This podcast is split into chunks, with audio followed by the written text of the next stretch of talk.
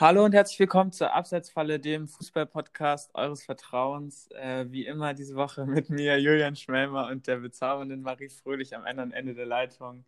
Marie, what up? Wie geht's? Ja, sehr gut. Neue Umgebung. Jörn, wie findest du meinen neuen ähm, Hintergrund? Ja, es ist ganz gut. Ich, ich sehe das Bild, was ich dir zu Weihnachten geschenkt habe, hängt nicht im Hintergrund an der Wand. Ist mir schon äh, negativ aufgefallen, aber ist okay. Ist auch ein schönes Bild. Äh, I'm not hurt. Ähm, nee, Spaß. Alles cool. Ich habe ja schon deine Wohnung sehen dürfen und ähm, ist echt sehr schön geworden. Ich, ich freue mich sehr für dich. Ich muss dazu sagen, der Vermieter ähm, erlaubt uns nicht, Bilder aufzuhängen. Deswegen konnte ich sure, sure. deswegen konnte ich da nicht anhängen. Und tut mir leid, dass ich dann ein Familienfoto, dass das dann über deinem ähm, Bild steht. Das tut mir leid. Tragisch. Ähm, ja, aber wie fühlst du dich in der neuen Umgebung? Ähm, wir haben vor der Folge schon ein bisschen rumgealbert. Ähm, nee, ja, gut. Gut, noch ein bisschen im Umzugsstress, aber es ist schön, die Sonne scheint in Göteborg, man sieht es über FaceTime. Sie blendet schon meine Augen. Ich glaube, Jürgen ist schon ganz neidisch. Und ja, ansonsten ähm, genieße ich hier das relativ liberale Leben mit allen seinen Annehmlichkeiten, die es so mhm. zu bieten hat und stecke aber auch im Unistress, deswegen kann ich es auch nicht voll ausschöpfen momentan. Und würde die Frage jetzt mal zurückwerfen. Wie geht's meinem Lieblingsjulian? Äh, mir geht's sehr gut. Es ist ja sehr freundlich hier die ersten Minuten, also äh, ganz ungewohnte, äh, ganz ungewohnte Umgebung. Ähm, nee, äh, ich ähm, bin natürlich hier weiter in Deutschland unter allen äh, Restriktionen und ähm, Corona-Auflagen, um die es ja auch heute in unserem Podcast gehen wird, äh, natürlich noch ähm, ja, inbegriffen. Und sonst geht es mir aber sehr gut. Ich habe jetzt die Klausuren fertig und äh, anders als, als du in Schweden bin ich ja ein Schlafschaf und, und glaube noch an Corona, was, was das angeht. Und äh, kann leider noch nicht wieder Fußball spielen, aber äh, es sind ja bald Lockerungen angekündigt, um die es auch, wie gesagt, in der zweiten Hälfte des Podcasts gehen wird. Und deswegen würde ich sagen, starten wir einfach mal rein mit unserem üblichen Rückblick auf die Ereignisse der Woche. Wir haben äh, jede Menge Bundesliga- und äh, DFB-Pokal-Fußball, der in dieser Woche gespielt wurde, wieder. Vielleicht fangen wir mit den Ereignissen unter der Woche an. Marco Rose euer zukünftiger Trainer gegen die Borussia. Da war noch alles gut. Wie hast du das Spiel gesehen? Ähm, ja, wie ich eben schon äh, berichtet habe, lebe ich ja momentan äh, in Schweden unter relativ entspannten Corona-Restriktionen. Dementsprechend hatte ich tatsächlich Fußballtraining an dem besagten Dienstag und konnte leider nur äh, die letzten Minuten vernehmen. Also ich glaube, die gelb-rote Karte von Dahu, die habe ich noch ähm, auf Sky Go oder wo das Spiel übertragen wurde, sehen können. Die The Zone war das, ne, glaube ich. Ähm, aber ansonsten konnte ich leider nur den Live-Ticker verfolgen, was, also das macht ja Spiele nochmal tausendmal spannender. Das Schlimmste ja. ist Radio, da kann ich überhaupt nicht mehr still sitzen. Und beim, äh, als ich dann auf dem Rückweg in der Straßenbahn saß, habe ich ungefähr alle drei Sekunden die Kicker-App aktualisiert, um zu gucken, ob neue Meldungen reingekommen sind. Ähm, ich habe mir sagen lassen, dass Gladbach ganz gut gespielt hat, ohne wirklich super zwingend gewesen zu sein. Und ich glaube, wenn man ähm, an, die, an die letzte Begegnung äh, denkt zwischen Dortmund und Gladbach, ich glaube, dann kann Dortmund eigentlich mit dem Ergebnis ganz zufrieden sein. Ich habe mich gefreut, dass Schulz an dem Tor mal wieder beteiligt war. Das tut ihm, glaube ich, auch mal ganz gut. Ähm, und ja, wir stehen im Halbfinale, würde ich sagen. Und jetzt wird der Pott geholt, egal wer da noch kommt. Das ist äh, natürlich ein schwieriges Unterfangen, weil da steht ja noch, äh, ein, die glorreichen Grün-Weißen stehen da ja auch noch im Weg, ähm, die ja auch noch mit im Rennen sind um den Pott. Ich möchte anmerken, dass äh, Julian vor der Aufnahme dieses Podcasts ähm, Folgendes gesagt hat. Ich gebe das mal so wieder. Ähm, ja, nee, ja gut, Halbfinale. Also wir stehen ja schon im Finale. Also klar, ich spiele noch gegen Regensburg, aber come on. Ähm, also an alle Regensburger Fans. Ähm, ich halte es mit euch, glaube ich, nächste Runde und drücke euch mal ganz kräftig die Daumen, dass Julian da schön dumm aus der Wäsche gucken wird. Schwierig. Aber ja, Grüße an, an den einen Regensburg-Fan, der uns irgendwie zufällig auf diesen Podcast gestoßen ist. ähm, ja, aber es war ein sehr intensives und interessantes Spiel. Klar, Gladbach hatte viele Chancen, ähm, aber auch, auch Dortmund war, glaube ich, gerade vor dem, vor dem 1-0, bis das Tor dann gefallen ist, ähm, sehr aktiv, hatte viele Chancen, hat auch schon ein Absetztor vorher geschossen, meines Wissens nach. Ähm, oder auch die Chance an Haaland in, der, Haaland in der ersten Halbzeit, wo ich mir auch so ein bisschen dachte, what the fuck? Also in, mein, in meinem FIFA-Denken hat er den schon dreimal unter das Lattenkreuz gezimmert, aber dann schießt er den irgendwie fünf Meter am Tor vorbei.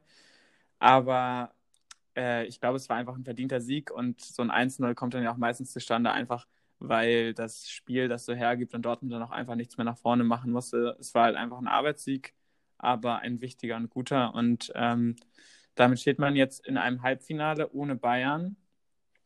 Äh, klar, Leipzig ist natürlich auch noch ein schwerer Brocken, aber ich glaube, Dortmund hat auch schon gezeigt, dass sie Leipzig schlagen können in dieser Saison und ähm, die Chancen standen wahrscheinlich niemals so gut in den letzten Jahren, äh, seit dem letzten Titelgewinn ähm, für den BVB, den, den Pokal dieses Jahr zu holen. Aber wir werden es sehen. Wie schon gesagt, Leipzig hat gegen einen anderen Champions League-Anwärter gewonnen, den VfL Wolfsburg. Und ähm, Kiel hat auch noch gewonnen gegen Rot-Weiß Essen, relativ ähm, solide. Werder gegen Regensburg wird dann erst im April nachgeholt und äh, die Auslösung ist heute. Wen wünschst du dir fürs, fürs Halbfinale? Mm, gute Frage. Ich könnte mir vorstellen, ich würde mir schon Werder wünschen. Ich dachte, die kommen gar nicht dahin. Naja, also ich sag mal so, die Wahrscheinlichkeit ist hoch, dass Werder dahin kommt, aber ich drücke trotzdem auch Regensburg in die Daumen.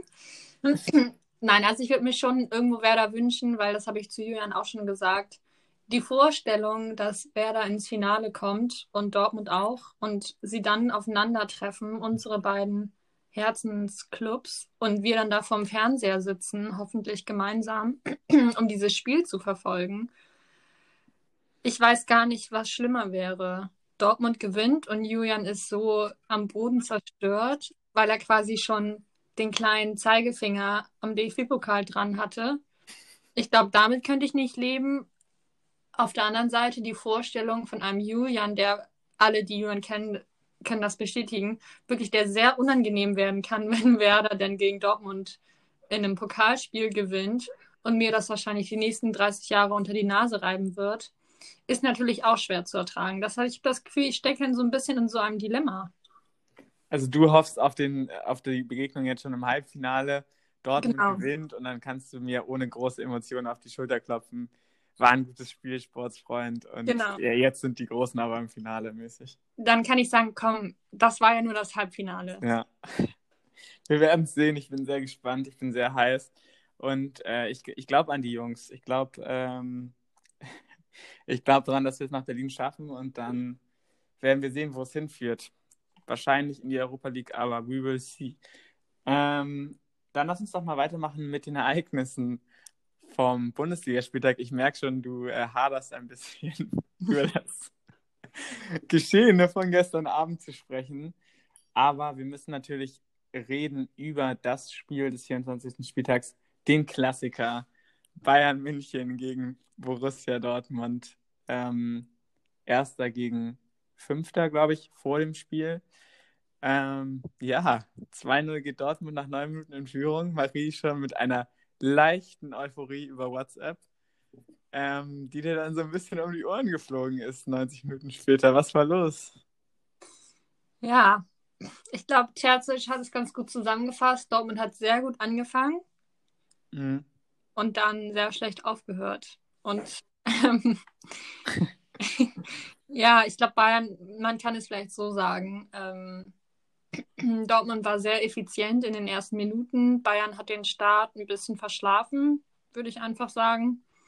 Und sobald Bayern einmal ins Spiel findet, ist es natürlich super schwer, sie auch vom Spielen irgendwie abzuhalten. Dortmund stand dann super tief hinten drin, haben wenig Entlastung schaffen können und man hatte das Gefühl, der Druck wird eigentlich von Minute zu Minute mhm. größer. Und ähm, man hatte das Gefühl, es war eher eine Frage der Zeit, eigentlich, bis die Tore dann fallen. Ich war eigentlich dann ganz zufrieden, dass sie sich mit einem 2-2 in die Halbzeitpause gerettet haben, mehr oder weniger. Dann hatte man ein bisschen das Gefühl, dass Dortmund ein bisschen stabiler steht. Aber ja. Ja, also dann, dann kam halt der eingesprungene Leon Goretzka und äh, Lewandowski zum dritten, jetzt mit seinen 31 Saisontoren nach 24 Spielen, ähm, die dann noch das 3-2 und das 4-2 gemacht haben.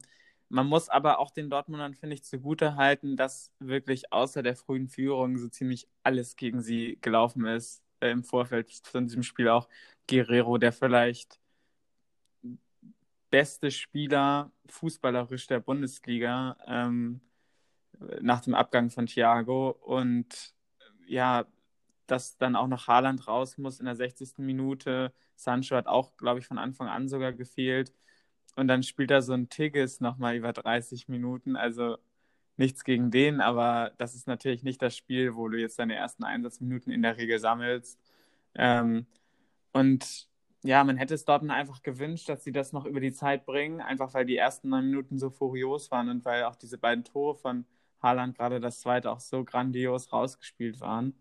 Ähm, aber das ist halt irgendwie leider die Klasse von Bayern und man kann halt auch leider keinen Case dafür machen bei einer Torschussstatistik von irgendwie 26 zu 3, dass dieser Sieg in irgendeiner Art und Weise unverdient war, leider. Auf jeden Fall. Also ich glaube, man hat so ein bisschen das Gefühl, ich, das ärgert mich auch so, dass Bayern immer, wenn sie gegen Dortmund spielen, egal wie schlecht sie davor irgendwie performen, da können sie so wie letzte Saison äh, 5-1 gegen Frankfurt irgendwie verlieren und den Trainer feuern. Und wenn sie eine Woche später gegen Dortmund spielen, dann packen sie da jedes Mal mit ihr bestes Saisonspiel aus und ähm, scheinen irgendwie noch eine Portion extra Motivation in ihr Müsli am Morgen äh, geschüttet zu bekommen. Und ja, ich glaube, das soll gar keine Entschuldigung sein für, für die Niederlage von Dortmund, aber ich glaube, Dortmund kann Bayern nur schlagen, wenn Bayern nicht bei 100 Prozent ist. Mhm. Und deswegen hat Dortmund ja nur bedingt Einfluss auf den Spielverlauf. Und solange Bayern bei 100 Prozent ist, wird Bayern Dortmund immer schlagen. Das ist einfach so. Ja, zumindest in den, in den meisten Songs. Ähm, man, hat, man hat auch das Gefühl, dass Bayern jetzt außerhalb dieses 3-3s gegen Bielefeld, ähm, was auch sehr stark, glaube ich, auch auf die Strapazen der Katarreise auch zurückzuführen war, dann ähm, einfach momentan im Flow ist. Ist natürlich ähm, sehr gut, dass, dass Leipzig jetzt so ein bisschen rangekommen ist nach den, den Wackern gegen Frankfurt und Bielefeld von Bayern, dass man mal wieder einen spannenden Kampf hat, aber man fragt sich so ein bisschen, wem drückt man da jetzt die Daumen? Also alles in meinem Körper sträubt sich quasi gegen Bayern zu sein, aber äh, sobald ich das Wort RB Leipzig höre, kriege ich Bauchschmerzen gefühlt. Ähm, also ich, ich weiß nicht, wem ich es da mehr wünschen würde. Wahrscheinlich sogar Bayern. Und ich würde da Bayern die Meisterschaft wünschen. Also wünschen ist übertrieben, aber das ist wirklich, ähm, weiß ich nicht. Also stell dir mal vor, Nagelsmann holt dann das Double am Ende der Saison. Einfach. Mega nee. random. Dann würde ich kotzen. Zu Recht. Ähm, ich wollte gerade echt einen Politikvergleich machen. Ich bin froh, dass ich mir den dann irgendwie noch verkniffen habe. Aber ähm, ich sag mal so, als Nicht-Bayern-Fan, ich weiß gar nicht, ob es Leipzig-Fans überhaupt gibt, äh, ist das wirklich die Wahl zwischen Pest und Cholera. Insofern ähm, ja, aber ich glaube, Bayern ist das deutlich geringere Übel, weil es eigentlich ja nur den Status quo zementiert. Das mhm. ist so, als wenn einfach, wenn die CDU äh, wieder stärkste Kraft in Deutschland wird, jetzt bei der kommenden Bundestagswahl. Ja, habe ich auch gedacht. Scheiße, aber man kennt es ja auch schon. Genau, so kann man das, glaube ich, gut zusammenfassen. Ähm, genau. Was bedeutet das Spiel jetzt äh, für die Bayern? Was können die daraus mitnehmen? Ich habe das Gefühl, ja, Lewandowski wird diesen Rekord irgendwie noch knacken. Ihr wisst alle, ich bin ein äh, Alltime Rekorde-Fetischist und will immer, dass das quasi passiert, wenn, also wenn irgendwie so ein Stat-Nerd-Fakt halt irgendwie äh, erreichbar ist. Ich würde ihm, ihm irgendwo auch gönnen, die 40 Tore zu schießen, ist einfach unfassbar, ähm, was er auch die Saison wieder abreißt. Ähm, und ja, Leon Goretzka, Leroy Sané und äh, Serge Gnabry, die alle auf Topleistung performen in den letzten Wochen. Ähm, Joshua Kimmich sowieso wahrscheinlich der beste deutsche Fußballspieler äh, momentan, wird der deutschen Nationalmannschaft ein bisschen Unrecht getan, zumindest vom Sechser aufwärts, dass ihnen die internationale Klasse gerade so ein bisschen abgesprochen wird? Mm, es ist schwierig, also es kommt ja drauf an. Ich glaube, also ich gehöre auch der Fraktion an, dass man hätte ähm, zumindest mal Müller auf jeden Fall die Nationalmannschaft wieder berufen müssen, weil ich glaube, der Typ hat über 20 Scorerpunkte diese Saison schon gesammelt. Da kannst du ja eigentlich, und das sage ich als Dortmund-Fan, was, also da sagt doch ein Julian Brandt, ja, Entschuldigung, tut mir leid, dass ich hier eingeladen werde, mhm. äh, als Ersatzspieler von Borussia Dortmund. Und ich glaube, wenn man jetzt die beste deutsche Elf aufstellen würde, dann glaube ich schon, dass sie ähm, auf jeden Fall noch auch zur Topspitze gehören. Das würde ich schon sagen. Und trotzdem Müllers Klasse, Hummels Klasse, Boatengs Klasse, Groß Klasse, die will ich gar nicht absprechen. Aber trotzdem hat man schon das Gefühl, dass die anderen ähm, Nationen, oh, ich finde dieses Wort irgendwie komisch, ähm, schon früher den Umbruch erfolgreich eingeleitet haben und da die jüngere Generation dann doch auch ein bisschen äh, erfolgreicher ist. Also klar, wir haben, wir haben Gnabry, wir haben Kimmich und Co. Das sind alles auch herausragende Kicker, aber ich würde mal behaupten, Gnabry, äh, Kimmich vielleicht nicht, aber Spieler wie, wie Sané oder Gnabry, ähm, die müssen die Leistung, glaube ich, auch noch ein bisschen konstanter bestätigen können, um man, dass man wirklich sagen kann, okay, das ist wirklich ähm, ein Spieler der Klasse Thomas Müller zu seinen erfolgreichsten Jahren. Sehe ich auf jeden Fall genauso und dem kann ich auch nichts mehr hinzufügen. Ähm, ja, sonst die Ergebnisse vom Samstag relativ unspektakulär. Leipzig bleibt weiter solide, äh, gewinnt. Wolfsburg die nächste kleine äh, Delle nach dem Pokal aus, ein 2-1 gegen Hoffenheim. Und Hertha sammelt wichtige Punkte im Abstiegskampf. Ich würde vielleicht noch mal gerne zu sprechen kommen auf das 0 zu 1 in Gladbach. Glaubst du, Marco Rose hält noch bis zum 34. Spieltag durch? Kann sich Gladbach das überhaupt erlauben, den Trainer in Frage zu stellen bzw. zu feuern? Oder wie sieht das jetzt aus nach irgendwie sechs, sieben sieglosen Spielen in Serie, auch verbunden mit den ersten Gerüchten um den Wechsel zu Dortmund, beziehungsweise dann den vermeldeten Wechsel? Ich glaube, so wie ich äh, den Max Eber kenne, nämlich gar nicht. Nein, ich glaube, so wie ich ihn einschätze von außen, glaube ich, dass er auf jeden Fall an Rose festhalten wird. Ich meine auch zu behaupten, dass das die richtige Entscheidung ist, weil ähm, es ist normal, dass ein Team wie Gladbach mit einer Dreifachbelastung eine Delle hat. Sie haben bis dahin, also bevor dieses Gerücht in den, in den Medien platziert wurde, fand ich, haben sie eine super herausragende Saison gespielt. Und natürlich, ich glaube, ein Spieler, ich weiß nicht, wer es genau war, ob es Ginter war vielleicht, wurde gefragt, ob denn Gladbach momentan gerade dabei ist, eigentlich alles zu verlieren diese Saison. Und da wäre ich ein bisschen vorsichtig, weil das hört sich jetzt sehr pathetisch an, aber man darf ja nicht vergessen, so lange spielt Gladbach noch nicht Champions League und sie werden höchstwahrscheinlich mit an Sicherheit grenzender Wahrscheinlichkeit ausscheiden gegen Manchester City, ja. Mhm. Und finde ich, hat Gladbach es schon geschafft, diese Saison auf jeden Fall zu begeistern und, und mitreißenden Fußball zu spielen.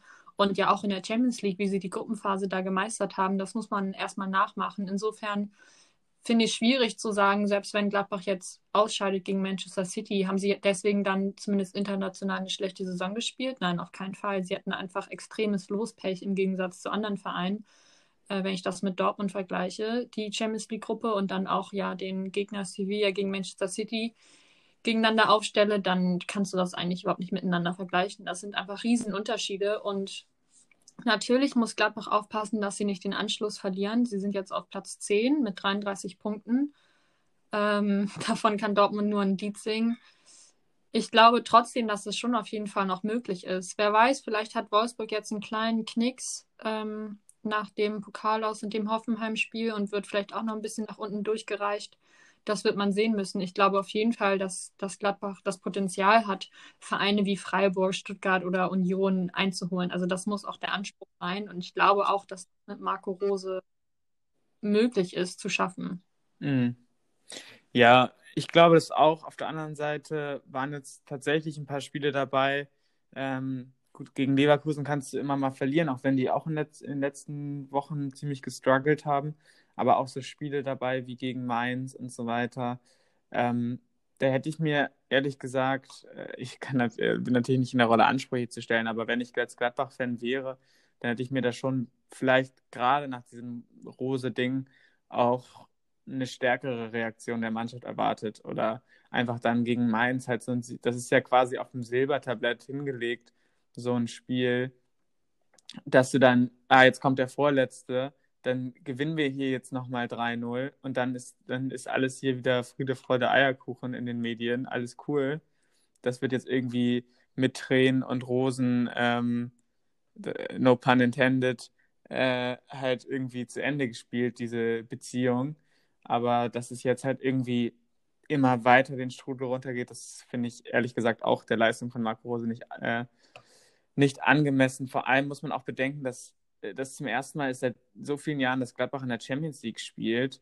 Ähm, und das sehen wir ja immer wieder bei Mannschaften, die halt irgendwie in dieses internationale Geschäft reinrutschen, beziehungsweise sich das auch natürlich verdienen über eine sehr, sehr gute Saison, dass es dann einfach schwer wird, wenn du ähm, unter der Woche gegen, gegen Pep Guardiolas äh, Manchester City spielst, dann am Wochenende auch nochmal in Freiburg, die aber richtig Bock haben äh, das dann auf dem Platz abzuliefern und dann auch einfach solide 2 zu 0 zu gewinnen. Das ist für jeden schwer und ich meine, Köln ist daran deswegen abgestiegen, als sie einmal in der Europa League waren vor ein paar Jahren.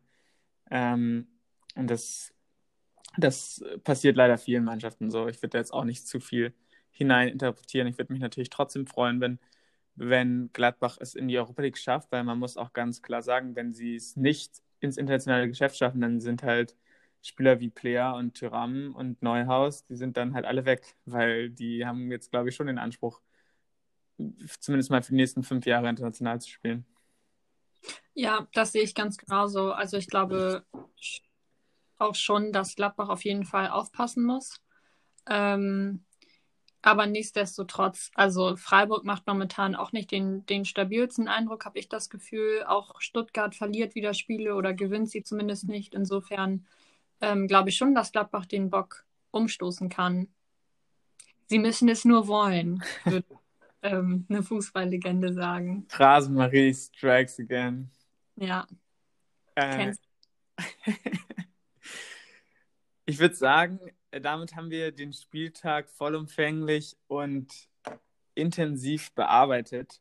Und wir werden sehen, was äh, meine Werderaner heute noch gegen den glorreichen FC auf die Beine stellen werden. Ich bin sehr gespannt auf jeden Fall. Unter der Woche dann auch noch das Nachholspiel gegen Arminia Bielefeld. Ich rechne fest hier mit äh, mindestens vier Punkten, schiele so ein bisschen auf die sechs. Deswegen, ähm, ja, ich hoffe, das fliegt mir jetzt nicht um die Ohren, das Zitat. Lass uns... Wir werden es nächste Woche im Podcast, ich habe das aufgenommen, Julian, wir werden das nächste Woche im Podcast mal besprechen. Sechs Punkte würde ja tatsächlich bedeuten, dass ähm, Werder an Hoffenheim vorbeizieht und auf einen Punkt an Gladbach ran ist. Ja, da schaue ich jetzt ehrlich gesagt nicht so drauf, weil ob Werder jetzt am Ende der Saison 10. oder 12. wird, da kriegt so ein bisschen kein Hahn nach, denke ich. Aber viel wichtiger wäre, dass sie sich zumindest, wenn sie eins der beiden Spiele gewinnen, das würde fast schon reichen, dann würden sie sich fast schon endgültig aus dem Abstiegskampf für dieses Jahr verabschieden. Und ähm, das wäre nach der letzten Saison einfach, glaube ich, das primäre Ziel.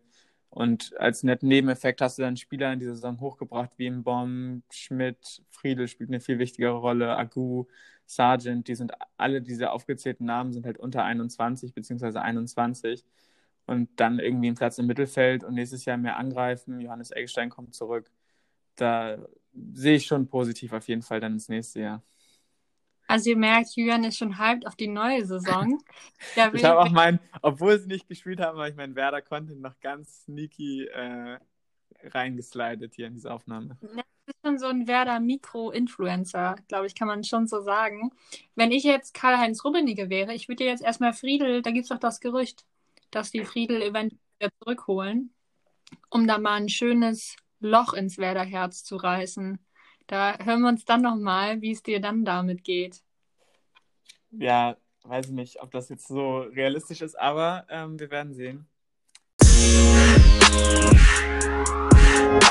Äh, ich würde sagen, wir machen mal weiter, wo wir jetzt quasi schon mit unterklassigem Fußball in Form vom SV Werder Bremen aufgehört haben, machen wir direkt weiter mit dem Amateursport in Deutschland.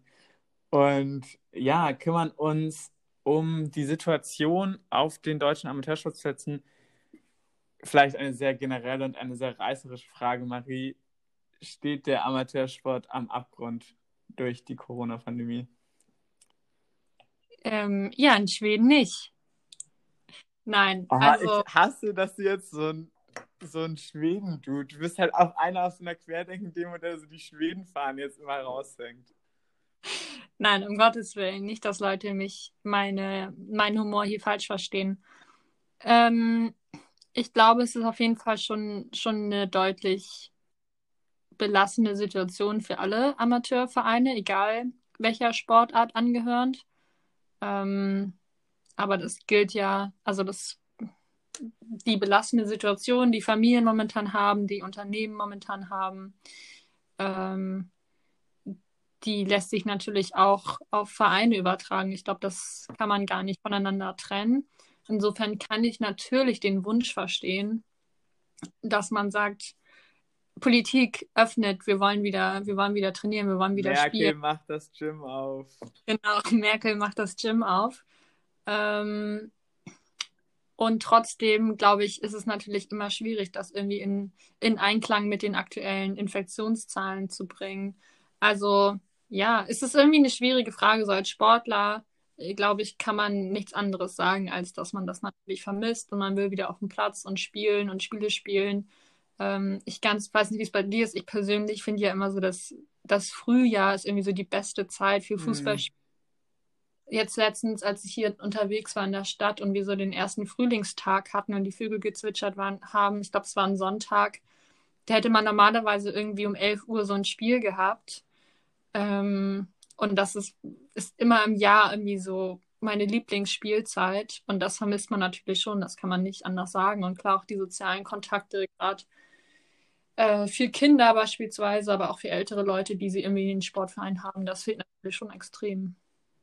Ja, das glaube ich auch. Auf dieser ganz emotionalen Ebene kann ich auch nur sagen, dass ich den Fußball mehr als vermisse und das auch nur teilen kann, dass gerade das Frühjahr äh, perfekte Bedingungen ähm, fürs Fußballspielen, äh, ersten Sonnenstrahlen, es geht in die Heißphase der Saison.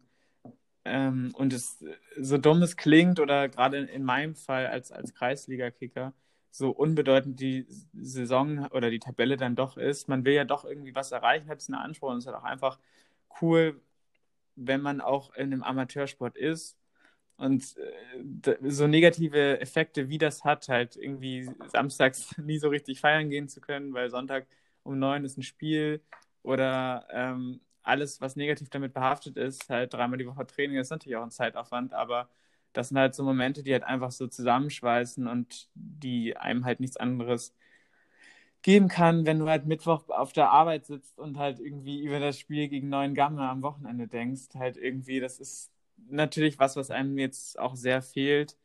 Aber wie du schon gesagt hast, die Zahlen gehen nicht runter, sondern sie stagnieren bzw. gehen sogar leicht hoch. Gerade auch von Hamburg. Und ähm, da hat es mich doch sehr verwundert, dass unter der Woche jetzt die ersten Lockerungen auch für den, für den Amateursport eingeführt wurden. Wie siehst du diese Öffnungsschritte?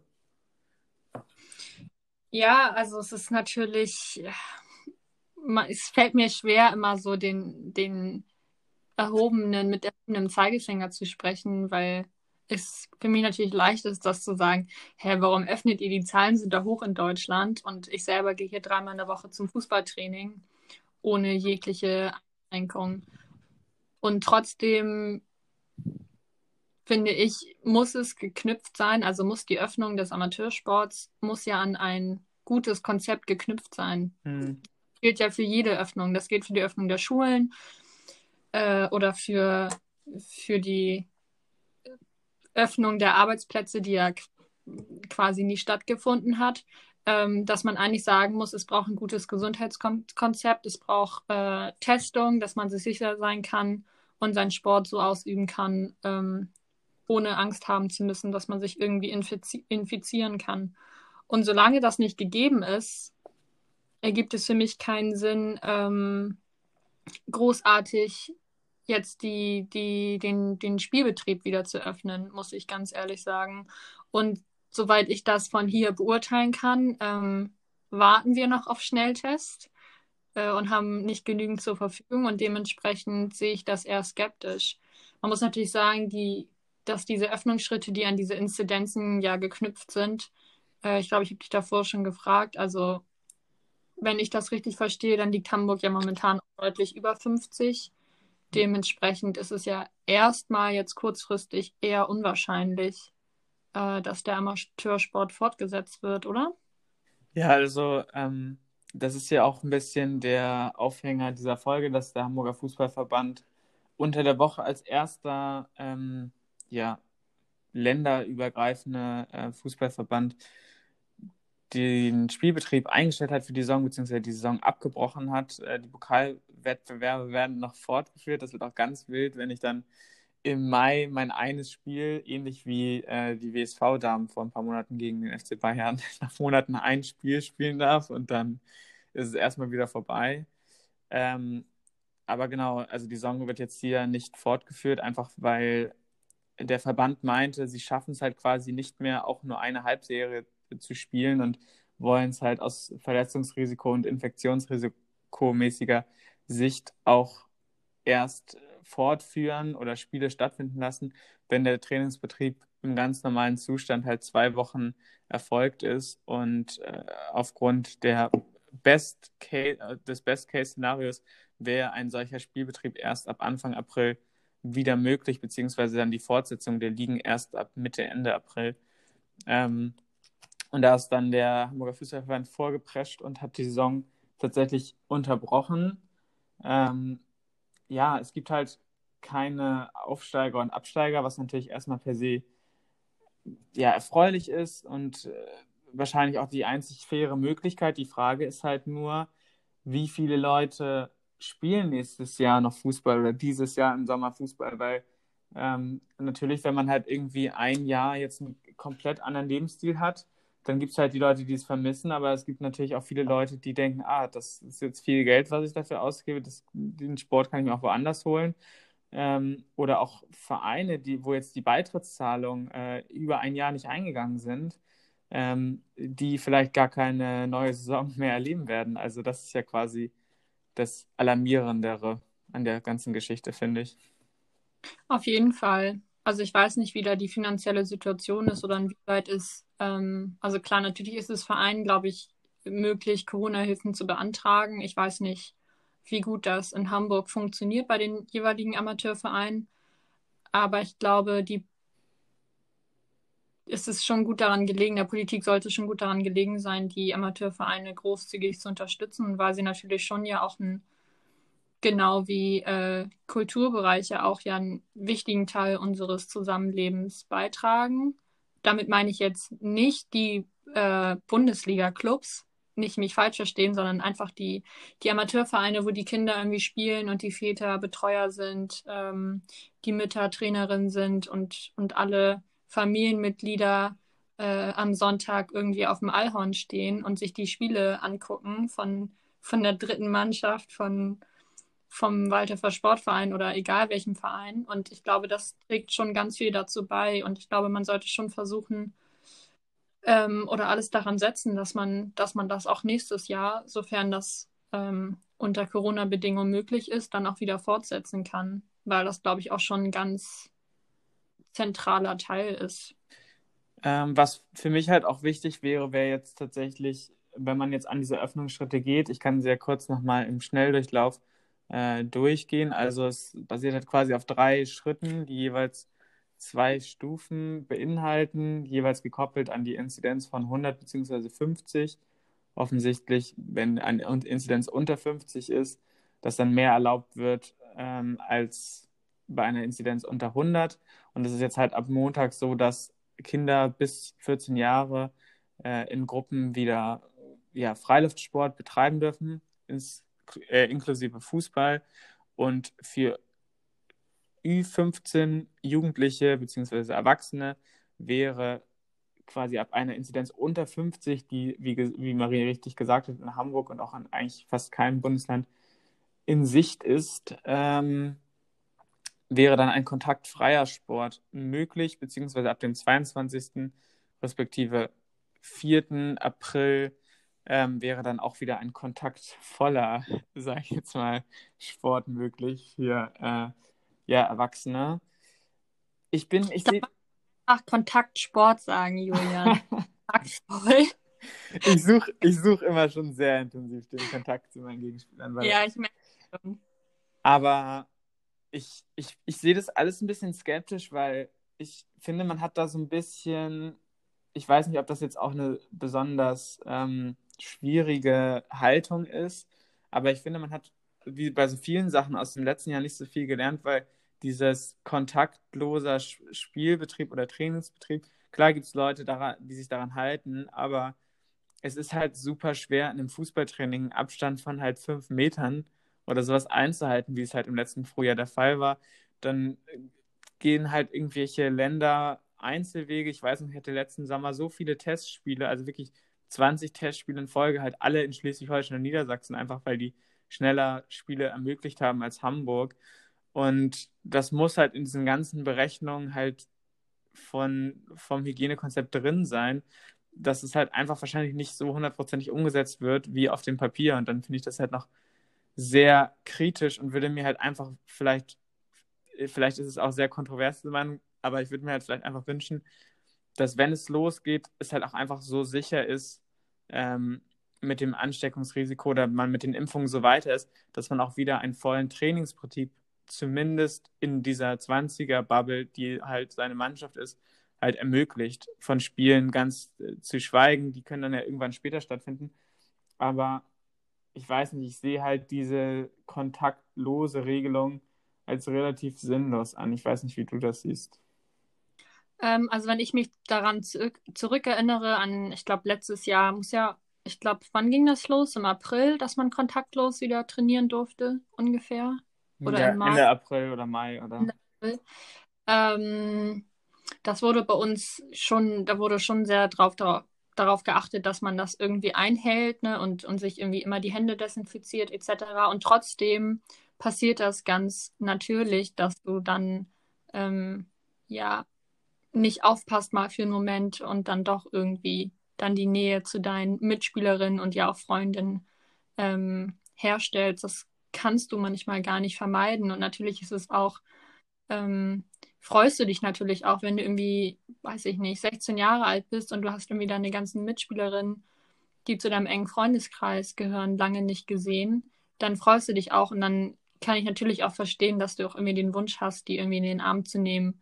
Ähm, und das ist, glaube ich, schon für die Trainer auch eine ähm, ja, eine Belastung, da, da dann drauf gucken zu müssen und immer wieder zu sagen, alle fünf Minuten, hey Leute, bitte achtet da drauf, denkt da dran, haltet den Abstand ein und dementsprechend auch das Training daran anzupassen. Und trotzdem ähm, kann ich deine, deine Ansicht schon verstehen, dass man sagt, das ist irgendwie schwierig, das einzuhalten und ich würde mir wünschen, dass man ähm, sofern möglich, Sternchen, ähm, normalen Trainingsbetrieb wiederherstellen kann, so schnell wie möglich.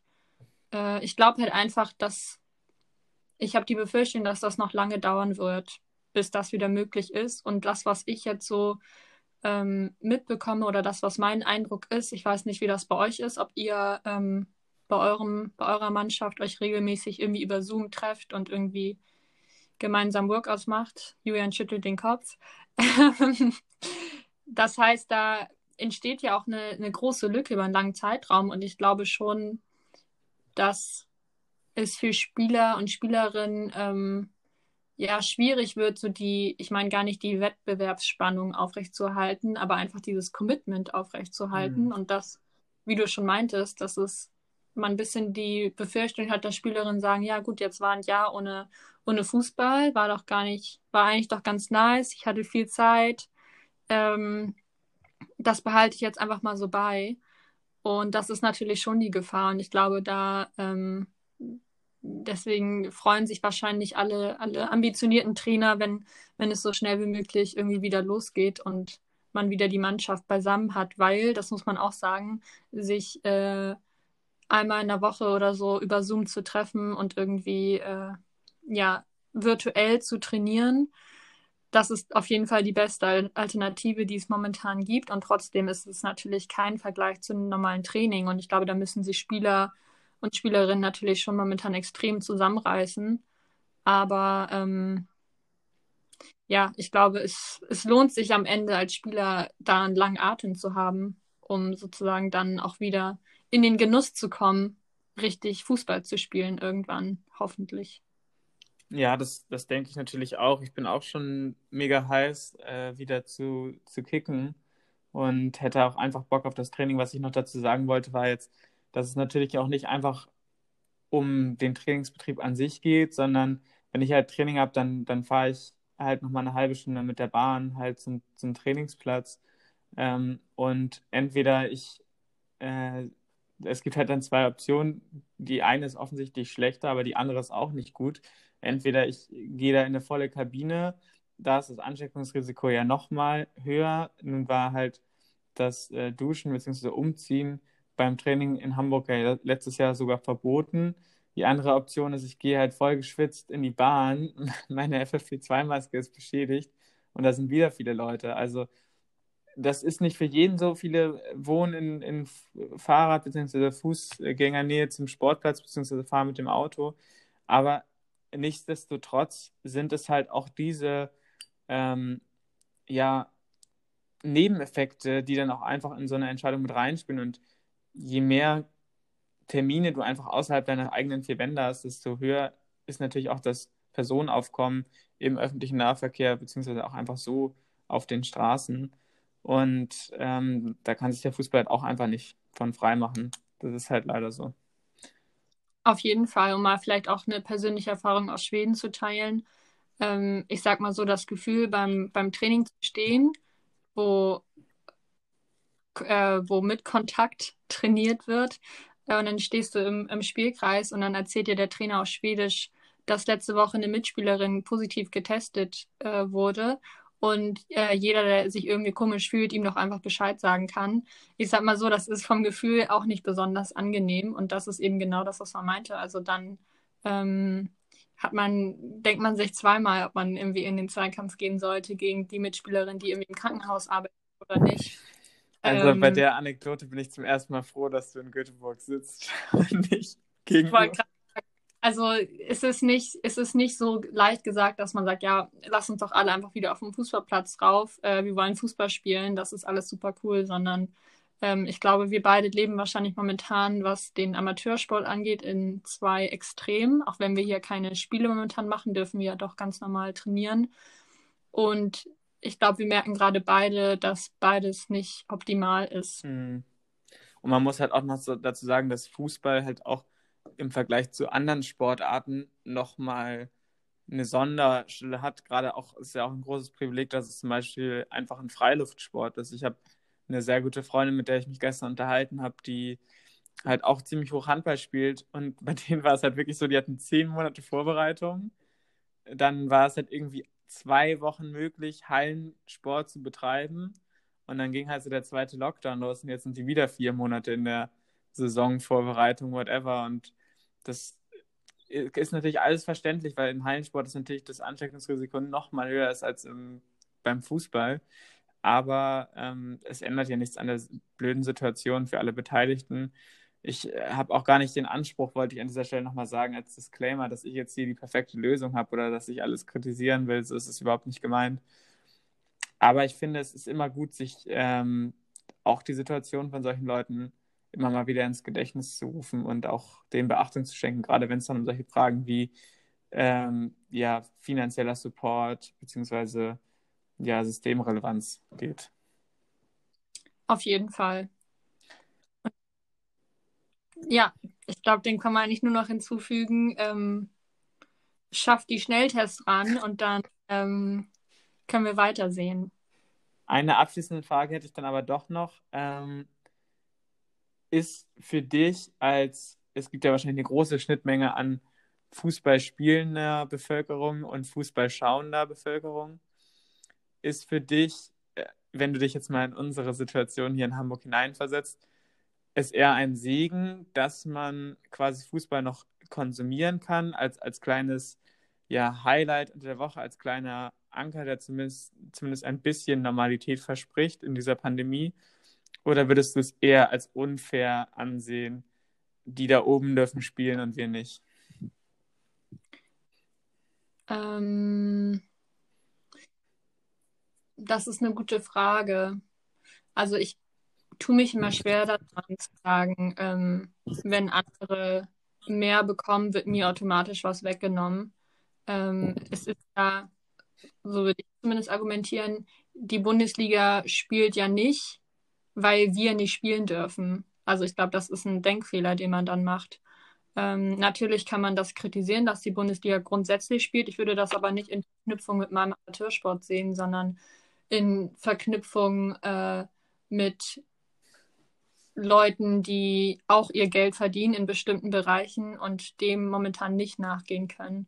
Ähm, da würde ich eher den Kritikpunkt vielleicht ansetzen.